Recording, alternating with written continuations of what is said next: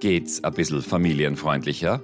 Na klar, der Podcast rund um die Vereinbarkeit von Familie und Beruf. Elisabeth Wenzel im Gespräch mit Expertinnen und Experten zu aktuellen Themen und Fragestellungen. Für ein familienfreundliches Österreich. Homeoffice oder hybrides Arbeiten, der Weg zurück. Langsam kehren viele Betriebe immer mehr zum gewohnten Arbeitsalltag zurück doch dieser hat sich in vielen Bereichen massiv verändert. Darüber rede ich heute mit Peter Rieder, der viele Unternehmen begleitet und zahlreiche familienfreundliche Prozesse schon gestartet und erfolgreich vollzogen hat. Herzlich willkommen, Peter. Vielen Dank für die Einladung.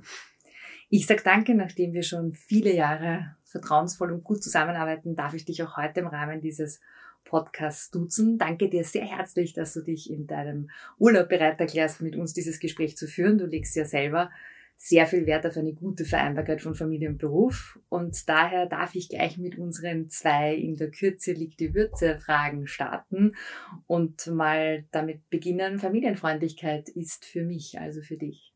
Für mich persönlich die Möglichkeit, nach den eigenen Vorstellungen beides gut zu verknüpfen. Wobei es da einfach um die, um, für mich immer um die Frage geht, wie sehr kann ich das selber auch, auch steuern und wie viel Einflussmöglichkeit habe ich äh, selber sozusagen für mich, das optimal zu lösen. Und damit ist der größte Gewinn durch mehr Vereinbarkeit für dich? Hauptsächlich mehr Lebensqualität im Sinne von ähm, dem Gefühl, es selbst in der Hand zu haben und damit im Idealfall beide Welten auch gut bedienen zu können, so wie ich mir das vorstelle. Das geht ja schon ein bisschen in die Richtung von New Work wir können uns das vielleicht schon länger ermöglichen, aber jetzt ist ja New Work in aller Munde und äh, angetrieben durch die Pandemie haben ja Homeoffice, mobiles Arbeiten und insgesamt die Digitalisierung einen wahren Boom erlebt. Aber was wird aus deiner Perspektive und aus deinen vielen Perspektiven, die du gewinnen kannst bei deinen Unternehmen, nach der Pandemie noch erhalten bleiben? Also ich persönlich glaube, dass da relativ viel erhalten bleiben wird. Ähm, wir sehen das mittlerweile, es werden ja mittlerweile fast wöchentlich Umfragen veröffentlicht zu den Wünschen rund um Homeoffice und mobiles Arbeiten und man sieht eigentlich überall, dass diejenigen, die das nutzen konnten, also weil ihr Job das hergibt, das auch in Zukunft nutzen wollen. Das steht ein bisschen im Kontrast zu dem, was man merkt, was die Arbeitgeber bereit sind zu bieten. Also es gibt immer ganz interessante Gegenüberstellungen, wo man sieht, Beschäftigte wünschen sich 50, 60, 70 Prozent Homeoffice auch in Zukunft.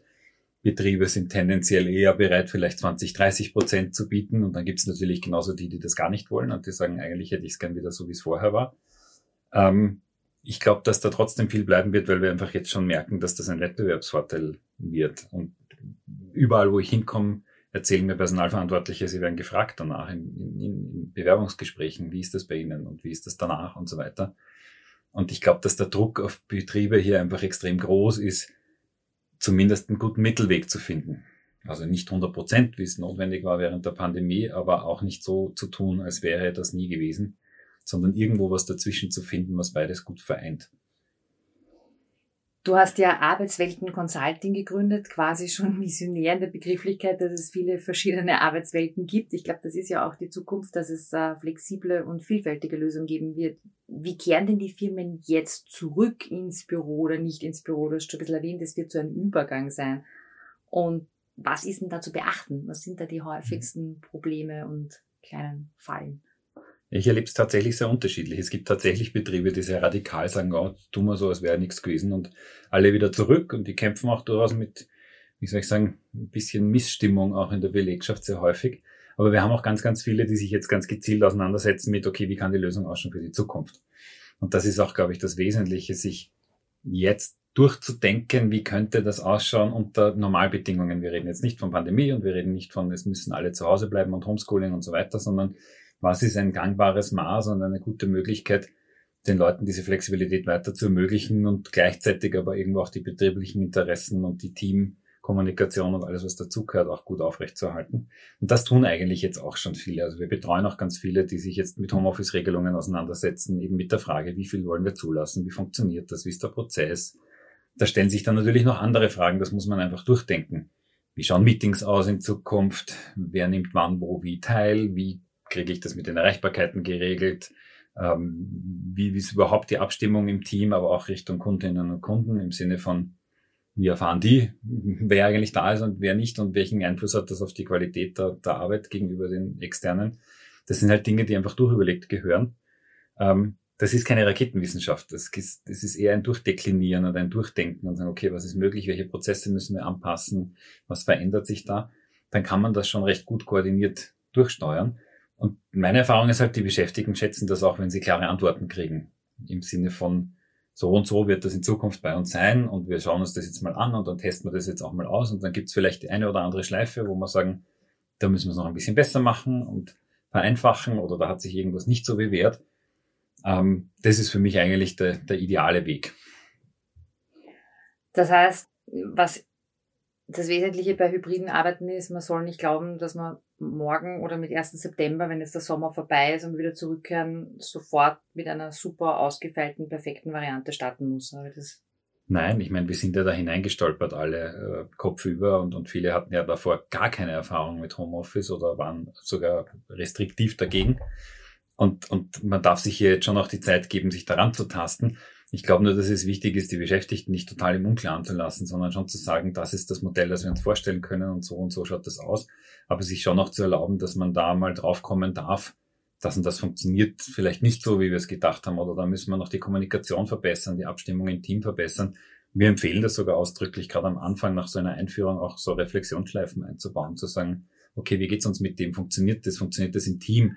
Da können natürlich auch Situationen entstehen, wo Missstimmung ist. Wenn Beschäftigte sagen, ich will das gar nicht und die dann immer die sind, die draufzahlen, weil sie im Büro sind, weil sie Telefon abheben müssen oder sonstige Dinge machen müssen, dann sind das Abläufe, die müssen halt ausgesprochen werden. Und dann muss man sich überlegen, okay, wie können wir das hinbekommen, dass das einigermaßen fair abläuft, damit dann am Schluss auch alle ja, zufrieden sind damit. Aber das darf schon ruhig auch ein bisschen dauern. Das ist schon in Ordnung. Ich darf unseren Zuhörerinnen und Zuhörern übrigens sagen, dass man da vielleicht ein bisschen äh, Kindergeräusch rundum hört. Das ist auch ein äh, Teil, dass wir sozusagen hier Vereinbarkeit erleben, weil das jetzt so die Stunde am Abend ist, äh, wo man das ganz gut ermöglichen kann. Das passt ja ganz gut, mhm. dass man sich dann, wenn alles mit Kindern passiert ist und alle satt sind, noch eine Stunde zum Arbeiten Zeit nimmt. Und äh, wir betrachten ja dieses mobile Arbeiten ganz besonders durch die Linse der Vereinbarkeit. Jetzt, wenn man dieses hybride Arbeiten umsetzt äh, mit den Mitarbeiterinnen und Mitarbeitern, was ist denn da besonders Richtung Vereinbarkeit zu beachten? Auch in dem, was darf ich thematisieren, was soll ich thematisieren und was soll ich tunlichst nicht thematisieren? Ich mhm. glaube, das ist für viele Führungskräfte eine große Herausforderung. Ja, ich meine, das Spannende ist, ich, ich, ich würde jetzt Homeoffice und mobiles Arbeiten nicht immer nur aus der Brille der Vereinbarkeit argumentieren wollen, Schlichtweg deswegen, weil wir schon eins gesehen haben während der Pandemie, also wenn es so konzentriert kommt mit Homeschooling und Homeoffice, war das jetzt nicht unbedingt für, für alle ein Beitrag zur Entlastung, sondern es war eine Notwendigkeit, aber es gab halt viele, die dann zuerst mal Homeschooling gemacht haben, dann Kinder bespaßt haben und dann zu arbeiten begonnen haben. Das ist nicht der Normalzustand, das ist auch nicht der Zustand, den wir im Normalfall haben wollen, sondern was halt wesentlich ist, ist, glaube ich, gerade wenn es um Vereinbarkeit geht, sehr klare Vereinbarungen zu treffen, auch was zum Beispiel Erreichbarkeiten betrifft. Es gibt Beschäftigte, die schaffen gute Abgrenzung, die sagen auch so, und jetzt bin ich fertig und dann ist auch gut. Und es gibt Leute, die können das gar nicht. Und auf die muss man verdammt aufpassen, weil es ist relativ leicht, sich daheim um neun am Abend nochmal den Laptop zu schnappen und dann noch zwei, drei Stunden was zu tun. Das geht ganz schnell. Es ist aber nicht unbedingt immer ein wünschenswertes Verhalten aus der arbeitsrechtlichen Perspektive logischerweise, weil da hängen verschiedene Dinge dran mit Nachtarbeit, Ruhezeiten und so weiter. Aber auch, weil es eben Menschen gibt, die sich hier dann nicht mehr schaffen, ausreichend abzugrenzen und dann unter Umständen auch in ein Fahrwasser kommen, das ungesund ist. Also das ist schon so ein Aspekt, wo ich glaube, dass es wichtig ist, sich das auch auszusprechen. Wann ist denn Arbeitszeit üblich und wann nicht? Wann erreichen wir uns gegenseitig auf welchen Kanälen? Und wo ist aber auch die Grenze der ganzen Geschichte? Und auch wenn man merkt, dass hier irgendwie sich Dinge einschleifen, die eigentlich so nicht geplant waren, auch darauf zu reagieren ähm, zu sagen, hey, stopp, stopp, stopp, das war eigentlich so nicht gedacht. Ähm, Homeoffice ist jetzt primär mal eine Verlagerung des Arbeitsortes, nicht zwangsläufig der Arbeitszeit. Auch wenn es Beschäftigte gibt, die sich das manchmal wünschen würden. Die gibt es natürlich auch, die sagen, ich finde das super, dass ich am Abend da noch was tun kann. Ja, eh, bringt nur viele andere Probleme mit sich, die man nicht ganz übersehen darf. Es geht bei Selbstständigen leicht, ich mache das häufig. Das ist bei angestellten Personen nicht ganz so einfach. Aber es wird in Zukunft einfach ein erhöhter Kommunikationsbedarf sein, um solche individuellen Lebenssituationen auch abfragen und äh, erfassen zu können. Also braucht es da nicht irgendwie auch viel Offenheit zwischen Mitarbeitern und Führungskräften? Ja, das glaube ich natürlich schon. Also natürlich, ob es auf die lange Frist wirklich mehr Kommunikationsaufwand ist, weiß ich nicht. Das ist halt einfach anders. Ähm, weil man halt nicht so genau hineinschauen kann, wann tun denn die Menschen was. Und, und die Beschäftigten auch mehr Autonomie haben, sich das für sich selber zu gestalten. Nur die Frage, wie viel Autonomie gebe ich ihnen da auch. Ähm, aber ja, natürlich, wenn ich als Führungskraft meine Beschäftigten kenne und deren Bedürfnisse kenne und deren Art zu arbeiten kenne, ist es natürlich günstig in dem Fall. Weil anders als im Büro, wo die Leute einfach kommen und dann sind die da und dann sind die verfügbar, ist das halt unter Umständen im, im, im familiären oder häuslichen Umfeld anders. Da gibt's dazwischen was und da kommen plötzlich Kinder von der Schule heim, die jetzt irgendwie kurzfristig Betreuung brauchen, dann wird die Arbeit unterbrochen. Das sind alles Dinge, die in einem Office normalerweise nicht vorkommen. Und das muss natürlich auch irgendwo berücksichtigt werden. Wir haben ja schon vor einigen Jahren in einem so einem Spannungsdreieck das Thema betrachtet und jetzt ja auch wieder im Rahmen des äh, E-Learning-Tools, in dem du uns ja massiv unterstützt hast, was du für uns inhaltlich betreut hast. Das ist dieses Spannungsfeld zwischen Recht, Organisation und Kultur. Mhm. Und wenn ich das jetzt so durchhöre, dann muss das zuerst einmal irgendwie rechtlich gut geregelt sein. Und dann kommen noch diese zwei Ebenen drauf. Kannst du uns das ein bisschen erklären, dieses Spannungsfeld, wie man sich dem annähert? Ja, die Recht, das rechtliche Ausdefinieren ist unter Anführungszeichen jetzt noch, finde ich, eigentlich eher das Einfachste, weil das einfach ein, ein, ein ein Abarbeiten ist von, okay, was kann ich, was darf ich, wie sind die Regelungen, wie sind die arbeitszeitlichen Regelungen, in welchem Rahmen spielt sich das ab. Ähm, äh, mittlerweile gibt es ja auch einige gesetzliche Änderungen seit heuer eben, wie Homeoffice definiert ist und und und. Das muss ich einfach einmal durchdeklinieren und aufschreiben und dann meine Regelung basteln. Das, was komplexer ist, sind die organisatorischen Faktoren im Sinne von wie, wann, wo, wer, mit wem was abstimmt, Erreichbarkeiten und alle diese Dinge, die ich schon genannt habe. Und was wir halt vor Corona schon gesehen haben, ist das häufig das Kulturelle. Also die Frage, traue ich Menschen zu, dass sie auch arbeiten, wenn sie nicht physisch sichtbar sind, das ist, was am, am meisten Probleme macht. Und da gibt es jetzt Führungskräfte, die haben in der Pandemie erlebt, hey, das funktioniert. Da gibt es aber genauso noch immer Führungskräfte, die nach wie vor skeptisch sind.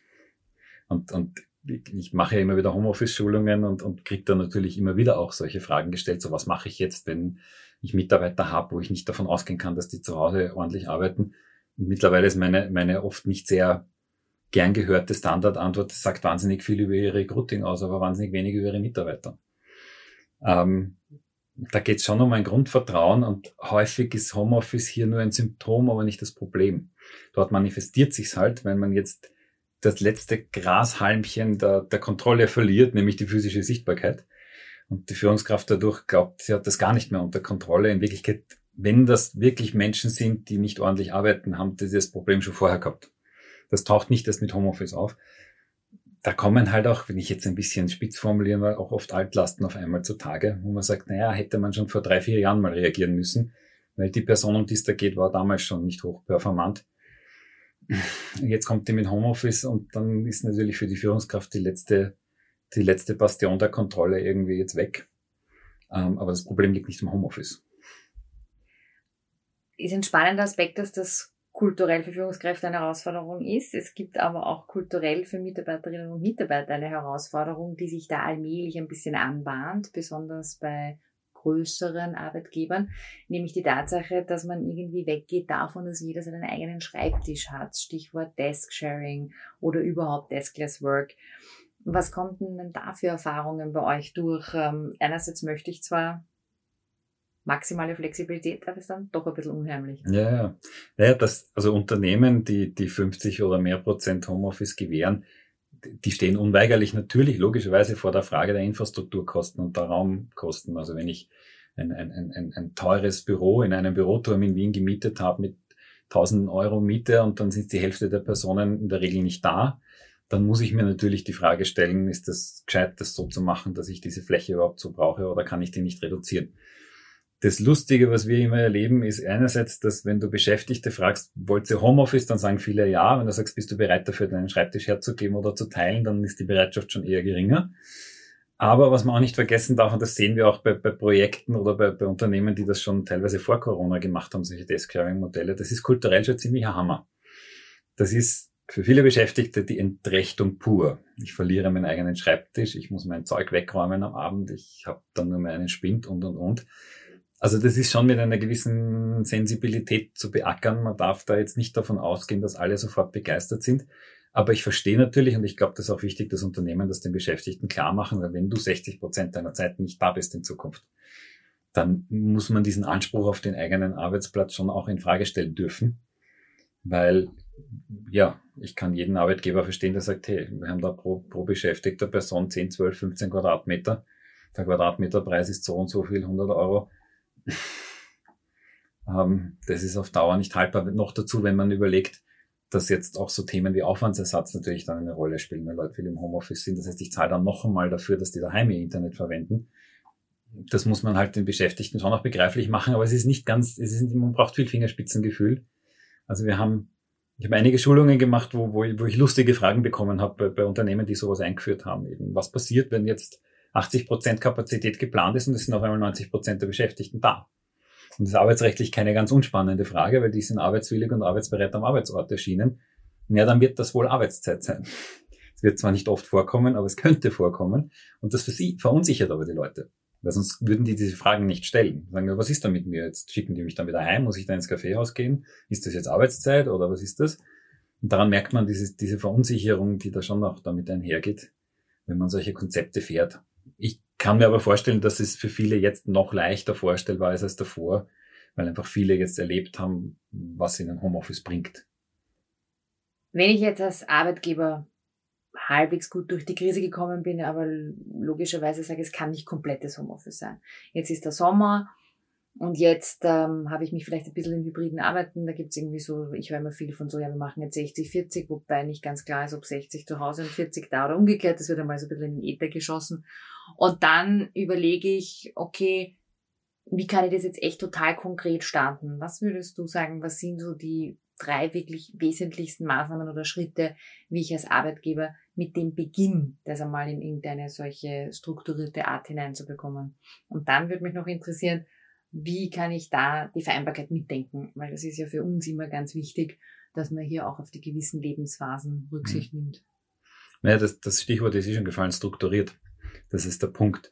Wir sind hineingestolpert in 100% Homeoffice und haben uns halt irgendwie zurechtfinden müssen. Und jetzt geht's halt darum, ein, ein neues Normal quasi zu definieren und das strukturiert zu definieren. Sagen, okay, wie viel wollen wir, was ist für uns vorstellbar, was geben unsere Prozesse her, je nachdem, was unser Geschäft ist, geht mehr oder weniger.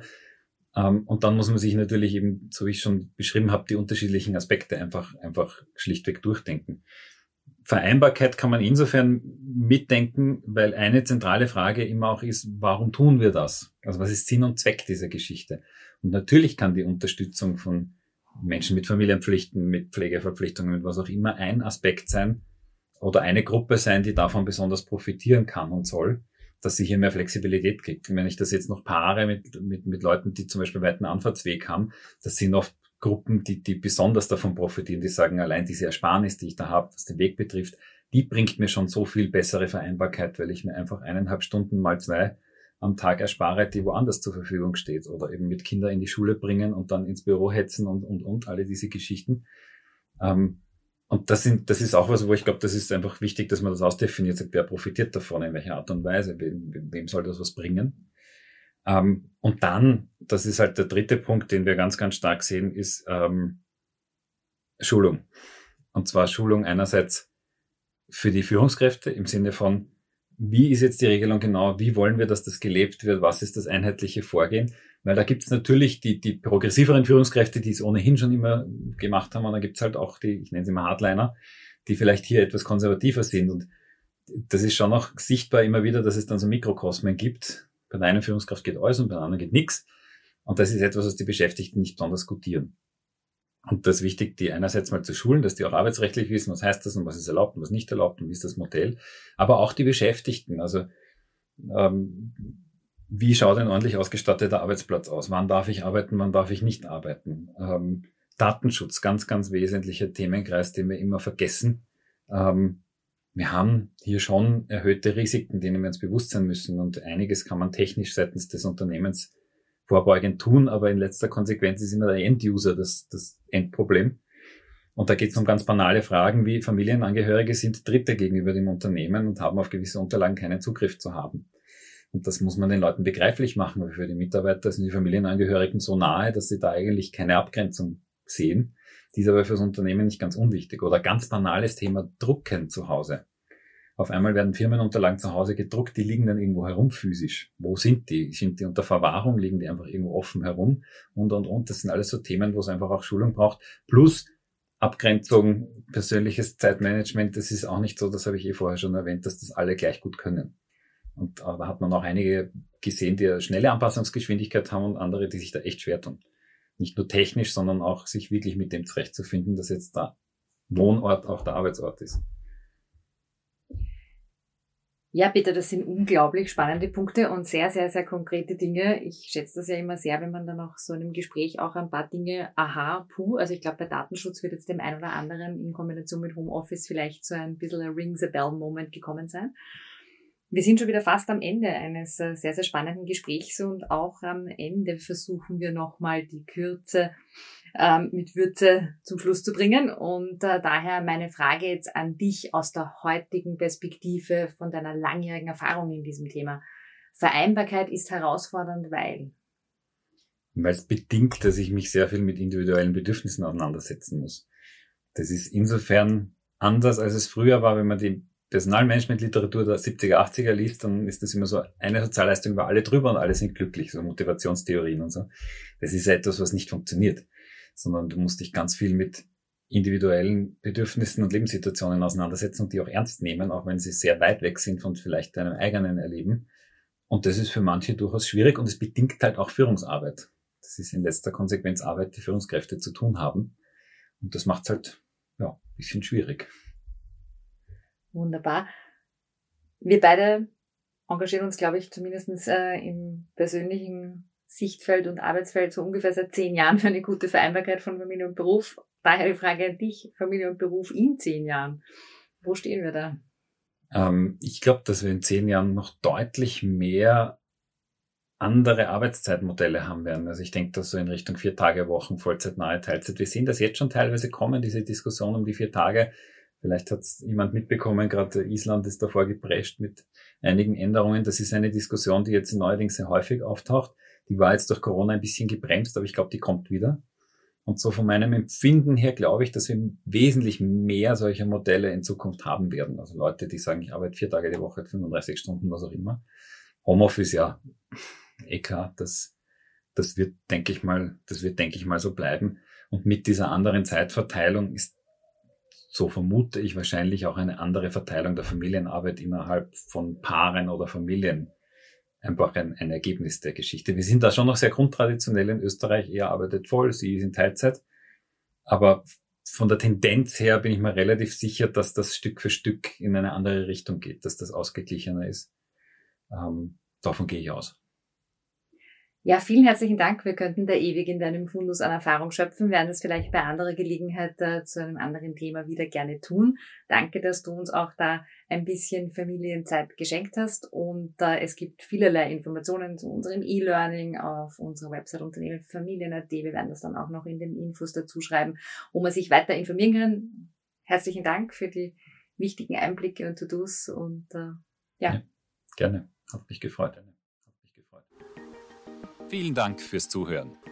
Bei Fragen, Feedback oder Themenwünschen können Sie uns gerne unter www.unternehmen-für-familien.at slash podcast kontaktieren.